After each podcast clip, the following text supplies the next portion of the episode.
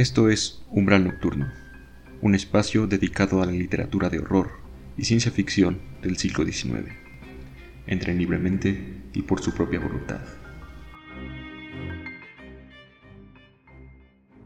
Hola, ¿qué tal? Bienvenidos a Umbral Nocturno, en este que es el último capítulo de la segunda temporada, que como saben en este capítulo que es por así decirlo extra, nos alejamos un poco del siglo XIX, pero no del el género del terror o de la ciencia ficción.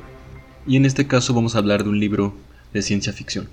Un libro que se llama Estados Unidos de Japón. Pero bueno, antes de eso, eh, quiero agradecer a los escuchas de este programa, que no solo son de México, de España, de Colombia, de Estados Unidos, sino que son ya de muchos otros países y lo cual me da mucho gusto también, o de estados de México también.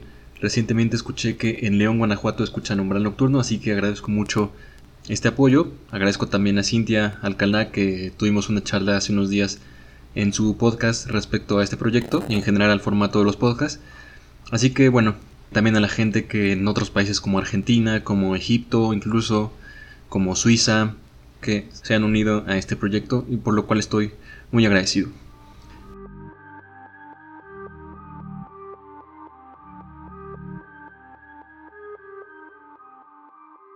Como les decía, hoy vamos a hablar de este libro que se llama Estados Unidos de Japón, del autor Peter Tierjas, que es un autor eh, norteamericano, pero que entiendo tiene ascendencia japonesa. Este escritor tengo entendido que ha trabajado mucho en cine, fundamentalmente como diseñador de personajes, bueno, en el diseño de personajes, en películas como Guardianes de la Galaxia, la primera, eh, Alice en el País de las Maravillas, esa película medio creepy que dirigió Tim Burton hace ya unos años, y en Toy Story 3, donde él estuvo involucrado, no sé si a cargo como tal o involucrado solamente, en el diseño de este personaje que hizo Keanu Reeves, que es un motociclista canadiense, ¿no? En fin, esta novela de Estados Unidos de Japón es la primera eh, de una serie de trilogías de este autor de Peter Tierjas, que es una trilogía ucrónica. Ahorita voy a explicar un poco más este término de la ucronía, pero esta novela data del año 2016 Estados Unidos de Japón, por lo cual es la, por así decirlo, la novela más reciente de la que hemos hablado en este programa.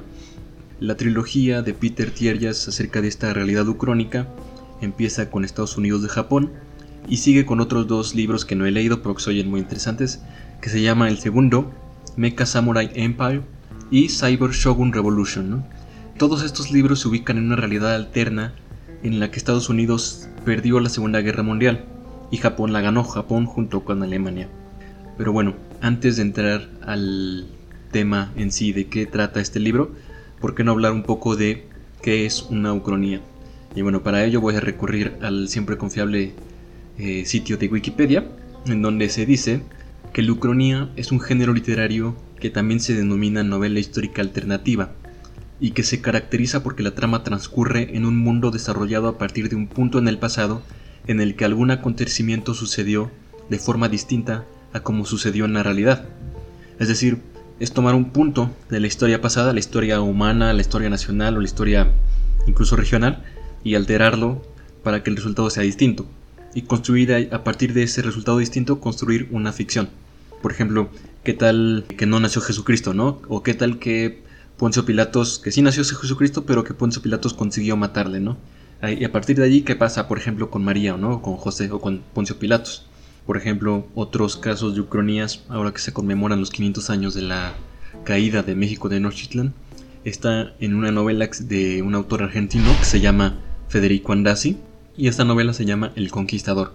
La premisa es que, en lugar de que Colón llegue a América, es un joven azteca llamado Quetzal quien cruza el Atlántico y llega a España. Entonces, ahí, ¿qué hubiera pasado si hubiera sido el contacto al revés del que fue, no? Y otra ucronía muy famosa que incluso es la que de algún modo inspira a Estados Unidos de Japón. Es una que se llama El hombre en el castillo de Philip K. Dick. Philip K. Dick es uno de los más reconocidos autores del género de la ciencia ficción. Y bueno, esta novela de El hombre en el castillo tiene un poco la trama parecida a Estados Unidos de Japón. Es la misma premisa. Eh, Japón y Alemania ganaron la Segunda Guerra Mundial. Y también se oye muy interesante, me voy a dar la tarea de leer esta novela de Philip K. Dick, he leído otros, otros libros de él, y soy interesante porque incluso en esta novela estaba leyendo que los personajes de la novela a su vez están leyendo otra novela ucrónica en la que Estados Unidos ganó la guerra, pero no la ganó del modo en que realmente la ganó. Y eso es como digamos, una meta historia dentro de la historia que está contando el novelista, por lo cual se oye muy, muy interesante y se las recomiendo mucho. Bueno, también me la recomiendo a mí mismo, ¿no? Entonces vamos aquí a marcar una pausa para regresar a comentar de qué va Estados Unidos de Japón.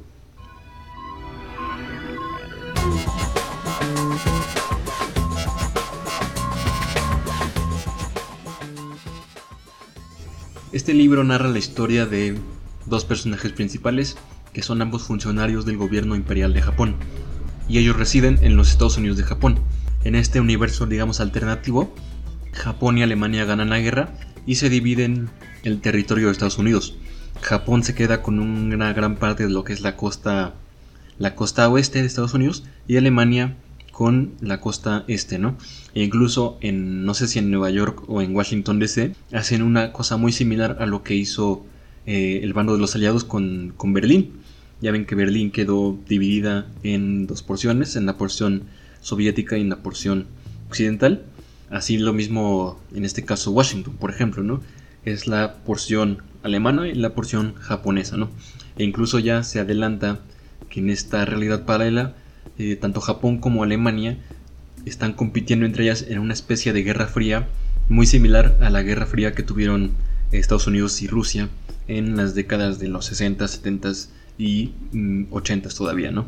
Entonces, en este Estados Unidos de Japón viven dos personajes que son el protagonista, Beniko Ishimura, y un personaje secundario que se llama, una, una mujer que se llama Akiko Tsukino.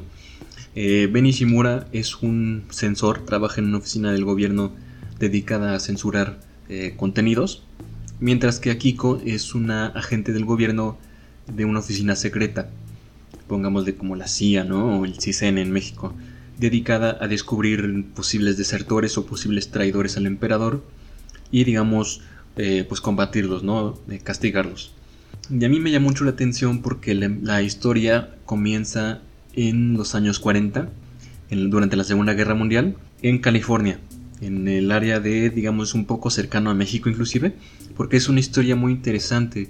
Eh, en la Segunda Guerra Mundial, eh, más bien Estados Unidos, por toda esta discriminación, este odio que existía realmente hacia el pueblo japonés, hizo campos de concentración, que eso no se conoce mucho, se habla mucho de los campos de concentración alemanes en Europa, pero también en Estados Unidos hubo campos de concentración donde el gobierno norteamericano aisló a los japoneses que residían en Estados Unidos e incluso a los estadounidenses que eran hijos de japoneses. Y, incluso tiene una historia relacionada con México porque eh, la idea de Estados Unidos era colocar alguno de esos campos de concentración en Baja California, si no me equivoco.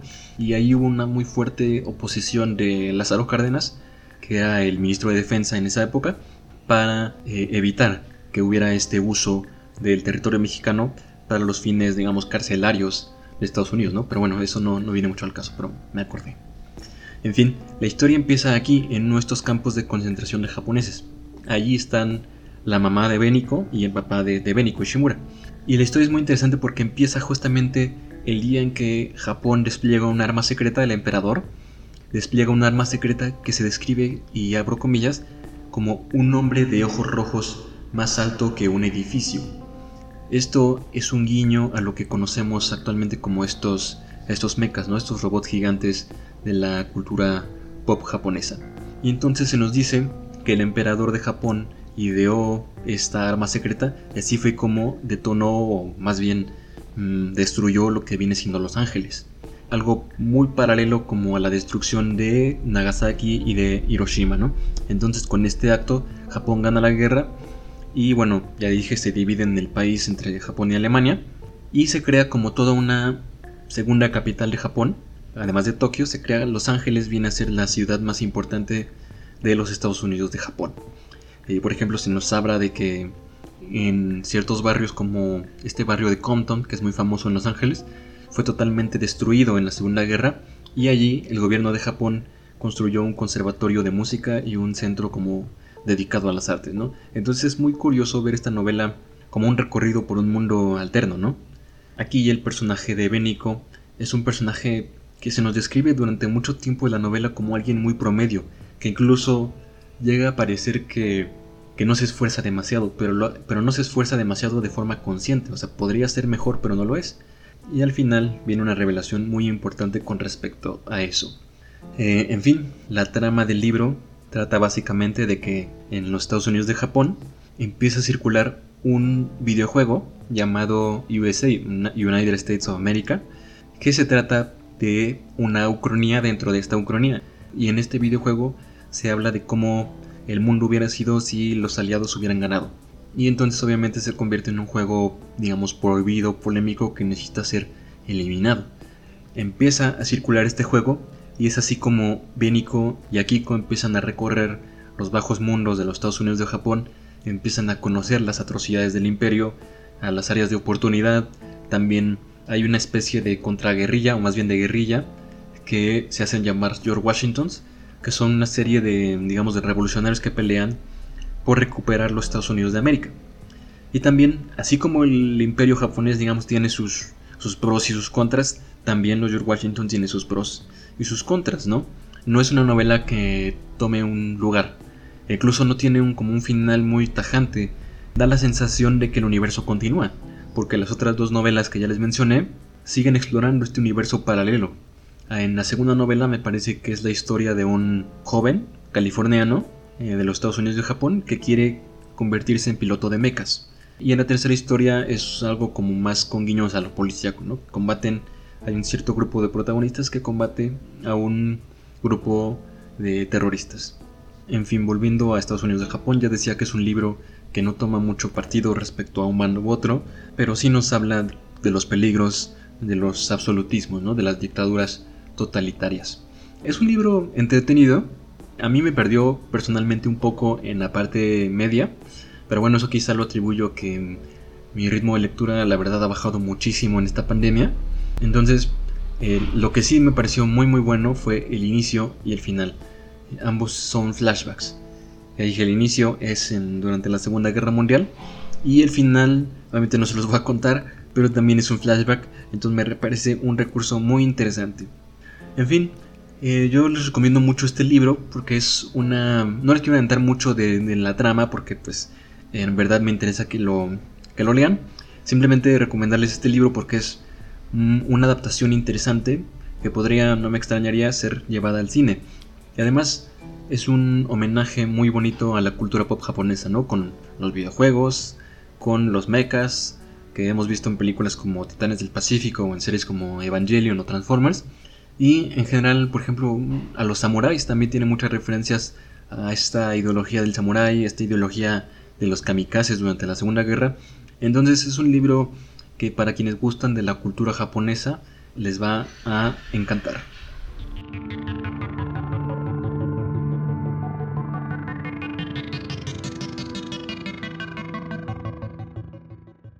Después de esta pausa no me queda más que agradecerles por su acompañamiento, por su escucha en esta segunda temporada que termina con este capítulo.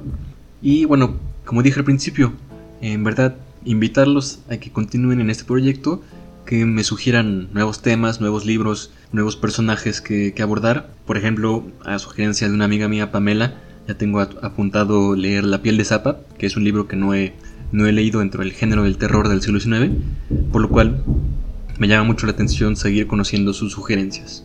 Ya decía, también podríamos hacer una temporada dedicada al modernismo, a, analizar como autores, ya no tal como libros, sino autores.